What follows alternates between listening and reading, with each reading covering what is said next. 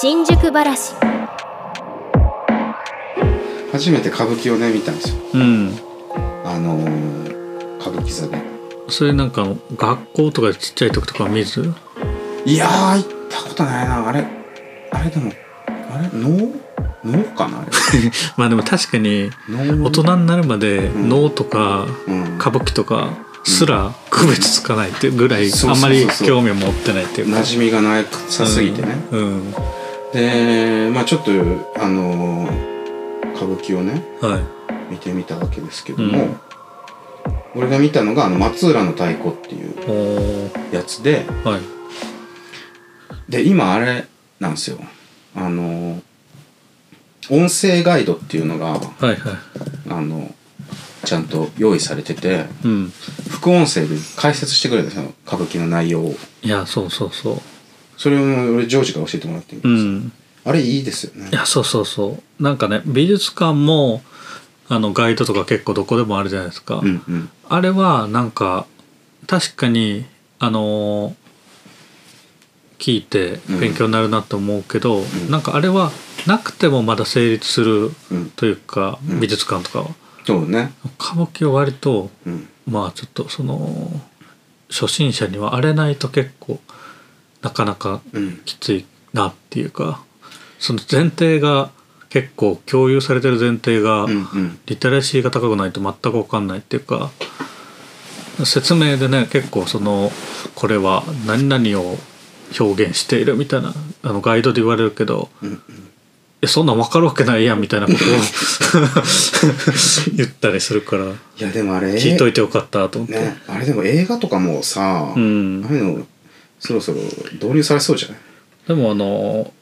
なんだっけ副音声上映とかうんうんあの音声ガイド上映っていうのはいろんなやつでやってますけど、うんうんまあそこまでうん説明ではなくまあああ副次出的に演者がうん、副次的に楽しむオーディオコメンタリー的にうん、そうそうそうそういうのはうんあると、まあ、あとホラーとかでもなんかちょっと怖くないように横でみんなで見れるようにするとか、うんでもあれなんか何回かあれでこう学んでいって、うん予習していったりしたら、うんいなんか外せるようにもなるのかなともあー思う思いましたけどねそもそも何をやってるかっていうことをうん最初に分かってもらうために結構、まあ、あれもね導入するっていうのにいろいろもしかしたら議論があってしたかもしれないけどすごいいいなと思いました、そう絶入りやすい対ね確かにでその「松浦の太鼓」っていう演目が、うんあれですあのあちょうどこれえタイムあそんなことないかちょういどやいやいやいやあのあれなんですよ「かな手本忠臣蔵」のねほんほんあのーちょっとスピンオフみたいな話でほん忠臣蔵ってあの赤穂浪士が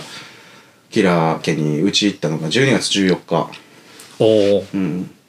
いやそっかこれはじゃまあでもまあ年末じゃないですか 今年末に配寒く信なったし頃てねるから、うんすご中いちょっ心グラはとタ大イムリー体なその時期に放送しますからねそうそうそうそう。うんでじゅそう12月14日っていうのが、うんあの打ち入りの日でさうんこのぶ舞台っていうかこの演目は12月13日から始まるんですようんでその松浦さんっていうのはあの吉良家の隣に住んでた人でう、んでこの松浦の太鼓っていうのはあのちょうどそその打ち入りの直前にこう句会をやってるのね俳句の、うんみんなで俳句読んでみたいな。で、えー、あの赤穂浪士たちが、うんあれですねだだだからあれなんですよね忠臣蔵を結構前提としてるから、うん忠臣蔵の知識を。中心グラをみんな知ってる前提でのスそうピンそオうそフうみそうたいそうなそううんだからあれまさにあれですよアルプススタンドの端の方みうんみたいなね、うんあの映画の甲子園を見てる人たちの話うんみたいな感じで、あのーうちの時に隣で起きたこと、うんで、えー当時そのね赤穂浪士はうちいるんじゃないかみたいな噂が広がってるけど、んなかなかやらへんからみんなこうやきもきしてて、あーもういいわみたいになってたんですよね、はいあいつらもうもう本当武士として終わってんなみたいな。うんっていうそのジレンマの中で12 14日にこうねいろんなタイミングが重なって、うんで予算あの決算中心蔵って映画もあったけど、はいこう予算がどんどんどんどんなくなっててもう今行くしかないみたいなところで行ってるからう、んかなりあの1年ぐらい打ち入れをしずっとねやれよみたいな空気になってるのにやらないみたいな時期があったから、うんその松浦さんももうそういう感じであいつらあかんなみたいなうん感じで言っててでその松浦さんのところにその赤卸の中の一人の、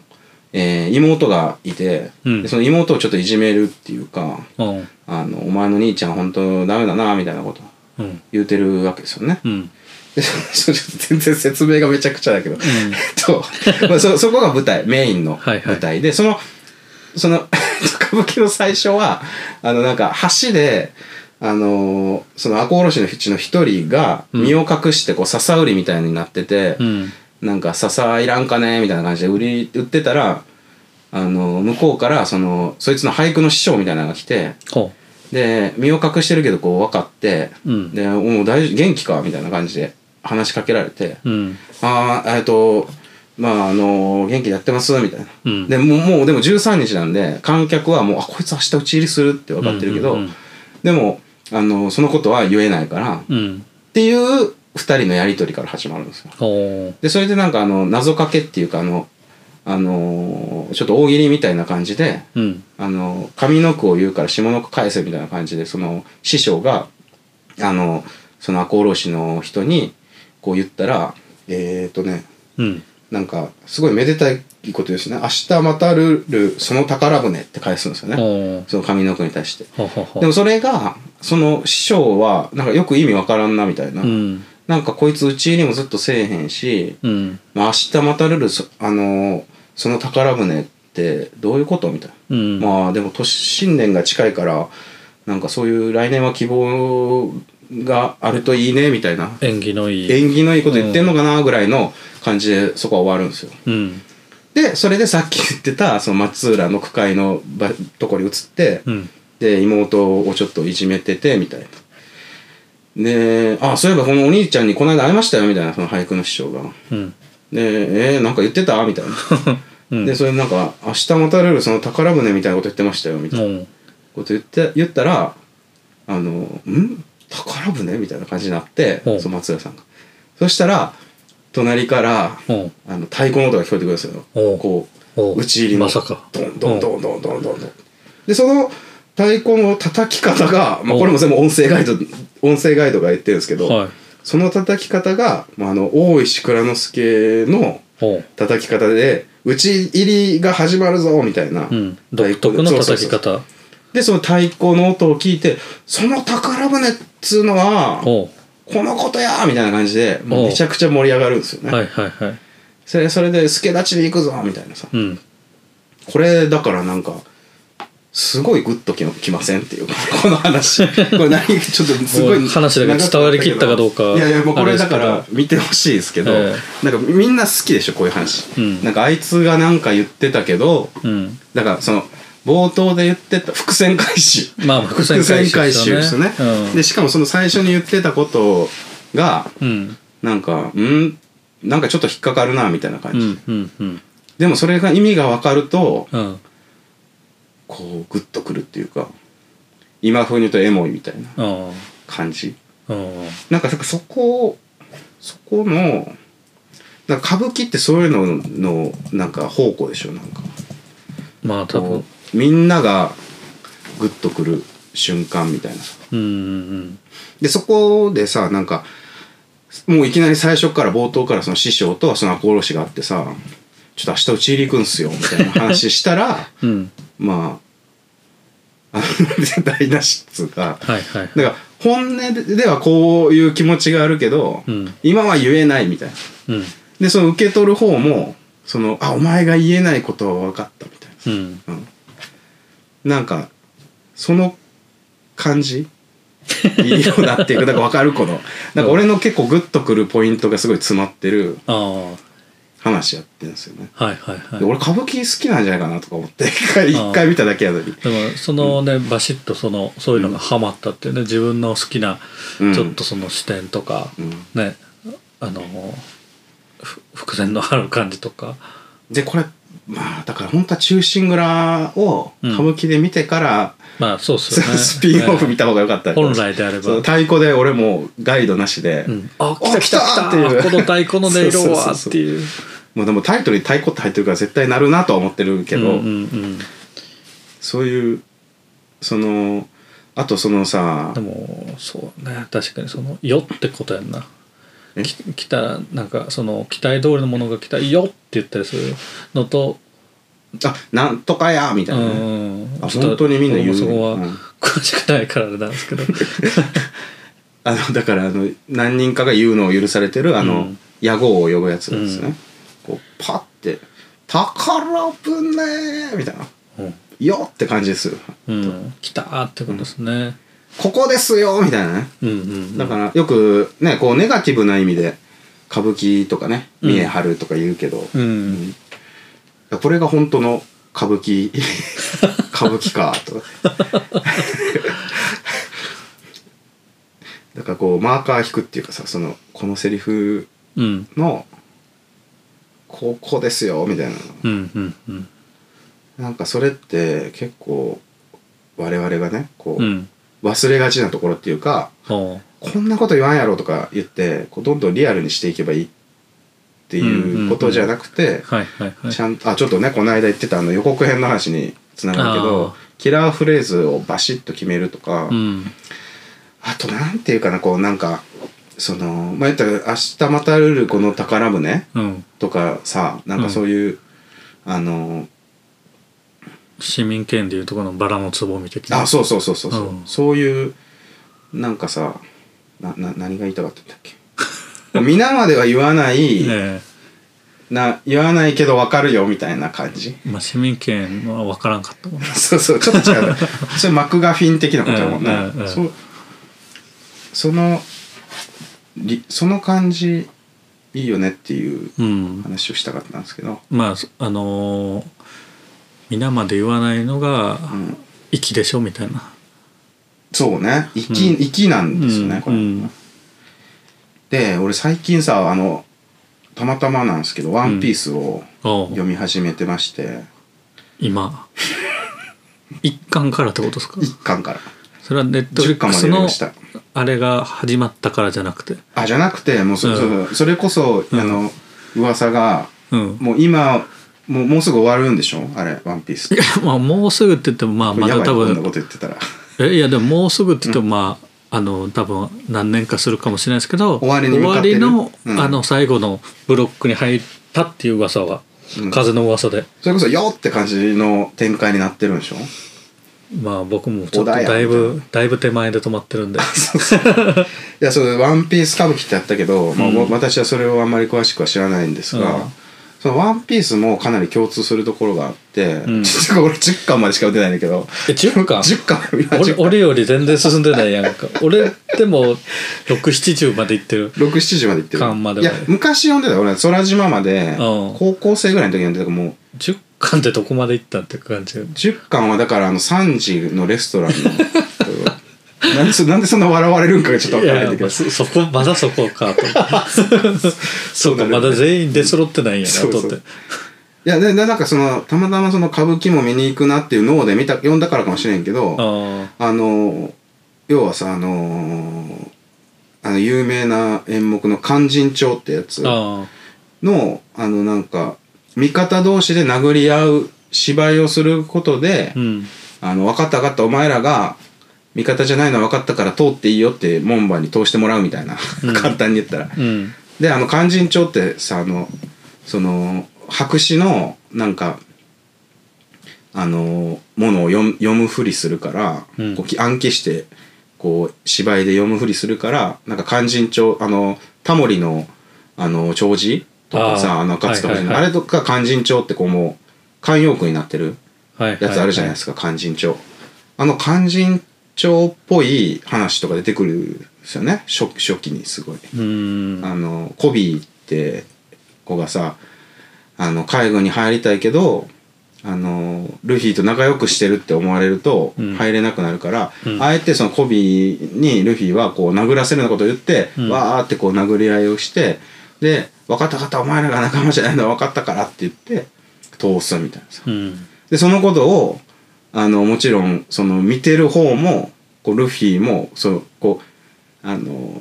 こう思いと裏腹のうん気持ちをこう表に出すみたいなさうんあえてみたいなのがこう泣けるやんっはいはいはいていうのってめっちゃ歌舞伎うん歌舞伎やなっていうか、うんうんこううそれは言えないみたいな、うんで言えないお前の気持ちもわかるみたいなうん感じの、あのやり取りうんうんうんあとその麦わらの一味がさこう敵を倒す時にその町のそのその村をすごい仕切ってる悪のうんおラスボスみたいなやつのことを実はみんな恨んでてうん麦わらの一味を実は応援してるみたいなのも、うんなんか忠臣蔵っぽいっていうかさああ赤穂浪士のその松浦の太鼓に出てくるのもそうやけどその赤穂浪士が置かれてた位置っぽいよねなんか、うん確かにうんうん、でこいつらにかけてみようとそうそうそうそう、んだからこれ絶対でも誰か言ってるんだ これまあいいんじゃワンなピいースと多分もうかぶ20年前ぐらいに言ってる可能性はある けどそれに今たまたま俺がうん同時に触れたってだけの 話いやなんかでも、うんこう不思議じゃないですかみんながいいって思うものってさ、うんもうだいぶ前にもう出ててうんでそのパターン違いをずっと楽しんでるなっていう確かにうんでもねその神話とか、うんね「スター・ウォーズ」だとかもういわゆる定型のものがあって、うんうんそれを置き換えたりとか、そうそうそう、うん、してるわけでこれなんかこあるこの自分が好きなグッとくる瞬間みたいなああこ自の分フォがーマ好きなやットつそうそのなんかじ自分が好きなパターンみたいなああこれ来たら泣いちゃうみたいなやつこれ来たら泣いちゃうまでいかないですけど、んなんかあの「素晴らしきかな人生」っていう映画が好きなんですフランク・キャプラの。あはいはいはいうんね、であの結構やっぱりそれもフォーマット化して、うんあらゆる映画とかあらゆるフィクションで物語であこれは素晴らしきかな人生やなみたいな。バック・トゥ・ザ・フューチャーとかそうそうまさにだから、ね、その素晴らしきかな人生って自分が、うんもうあのーいない世界をうんうん天使、まあ、自殺をしようとして、まあ、うんうん絶望してたうん主人公がうん天使によって「いや、うん君がいない人生を見せてあげるよ」みたいなことで、うんうあんうのん見せてもらったら自分がいない世界は結構なすさんだ世界になっていて、うんだからあの君が生きている方がいいんだよみたいなまあ生きる意味があるんだよというかねあのなっていくまあそのパラレルワールドを見せるみたいな今で言ううと、んはいはいはいうん、なんですけどなんか「まあ、バック・トゥ・ザ・フューチャー」で言うと2がまさにその、ねあのビフがあの世界を世界というかあそこを牛耳った世界になっててあの、そうですね、うん、ディストピアな世界になってるとかエブリシング・エブリエア・オール・アット・ワンスとかも確かにちょっとその要素あるだから結構パラレルワールドものはね結構それがあるしあだからそうあれっすねありえたあんえありあったかもしれないなんかありえた世界というかだから要はその自分がうんいたことは無駄じゃなかったとか、うん自分がやったことは無駄じゃなかったみたいなのをうんこう知るみたいなうんうんうんのに弱いってこといやって言いながらまああのそこまでその感情面でグッときてるというよりかはそのフォーマットがすごい好きっていうああ、うんえ構造が好きその、まあ、で要はももうやり尽くされてるからいやなんかねその なんかその感情でグッとするポイントみたいなのはちょっともうちょっと考えたら出てくるかもしれないですけどもうちょっと考今えようぜ今出てこんかっ たからちょっとパッとそのフあォーマットが好きフォーマなット系ねフォーマットが好きなあーえでもそれ絶対そこにありそうじゃないなんかそのもうすごいその因数分解していったら、まあこれ確かにねみたいなやつが、うん物語のうん種うんのこの瞬間が好きみたいなフうんェチっていうのがあると思うね人によってうん 意地意地を張るところとかね俺おじさんがおおじさんがおじさんが意地を張るとことか、なんか泣いちゃうおじさんが意地を張るところに 泣くちょっとなんかなんかね具体例を出してもらわないとピンとこないですよね例えばおじさんが、うんあのー本当は、なんかもうそん俺な話がマジで通じひんおっさんしか頭に浮かんでな いからえっ、とだから本当はうんそんなこと思ってないのうにん嫌事を言っちゃうとか、ああはいはいはいはいはあいと陰で本当はこんなことしてるのに自分からそれを言わないから誤解されるあとー不器用親父ね不器用な親父でもそれそれ嫌われるのよすごい,、はいはいはい最近と、はい最近のドラマやと多分、うんイライラす るっていうイライラする、ええうんいや言えばい いやんいやそこがいいじゃないですかっていうはいはいはいでもそれそういうのって結構うんあれかもね古い古いというかうんちょっと歌舞伎感があるような気もする ななんかちょっと痩せ我慢何でも歌舞伎感っていうのは危険な気もするけ そどうなです、うんえっ、と歌舞伎じゃなくてなんて何いうのでそのも大喜利っていうなっていうのと同じぐ らい確かに歌舞伎に例えたら危険な気がするなんか けどうんこうよくさその年取るとな泣きやすくなるみたいなはいはいはい言って本当かなと思ってたけど、うんまあ、結構あれやんそれってもう割とずっと泣き虫やからあー割とずっとそうかも年取ったからっていうのがあんまないかもしれないあーそうかででもっと泣くんじゃないじゃんもっと泣く全部全部今以上に今以上にでもめちゃくちゃ泣くのにいやななんかもう あのももう何も始まってないとこから泣くんじゃんなんかでもそれ前からそうやからさ結構あ割そうとなの割ともう開始5分で泣く映画泣く開始5分で泣く例えばかもえそれそこになんかあるっていやそれは500日のサマーとかね500日のさまたそれもでも構造やんねそれあれうも、ん、そう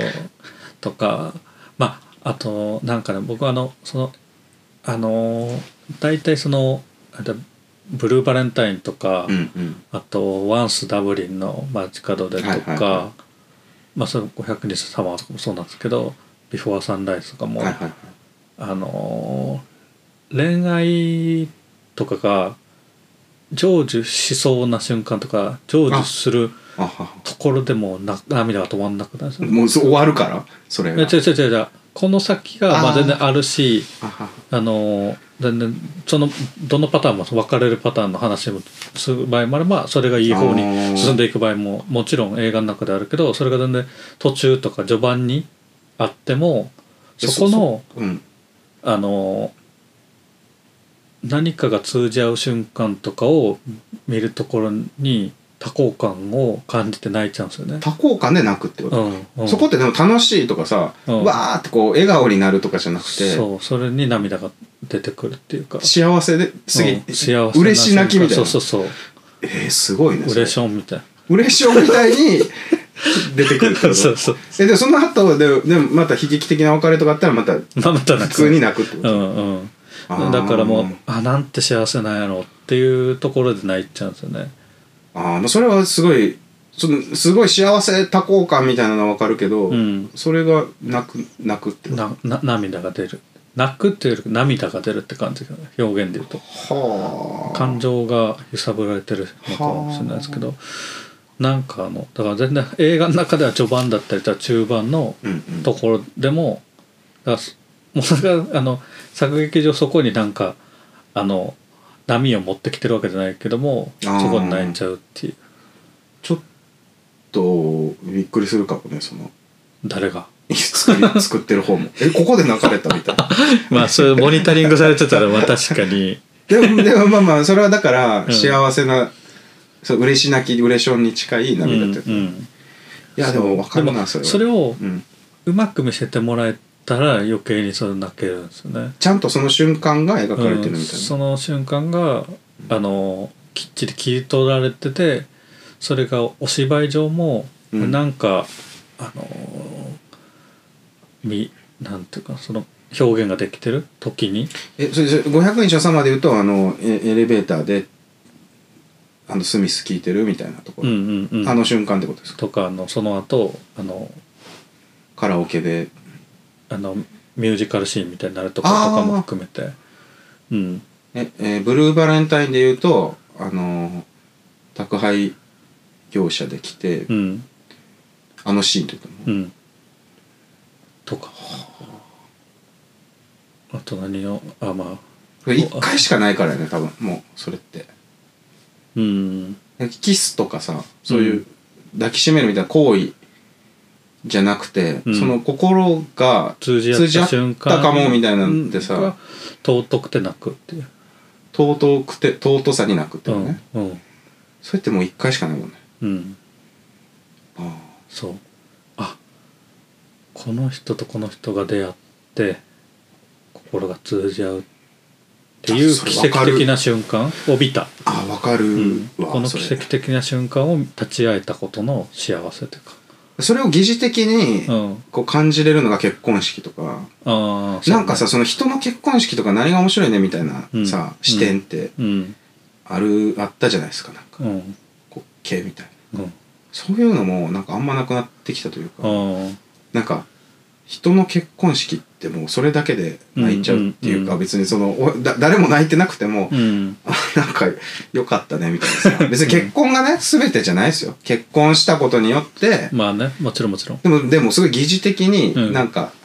あのこうあこの人はこの人と、うんとりあえず今はもう一生やっていこうと といりあやいやいろいろいろやっぱその後を知ってたりとかもしするからね、ええええまあね、うん、そうそう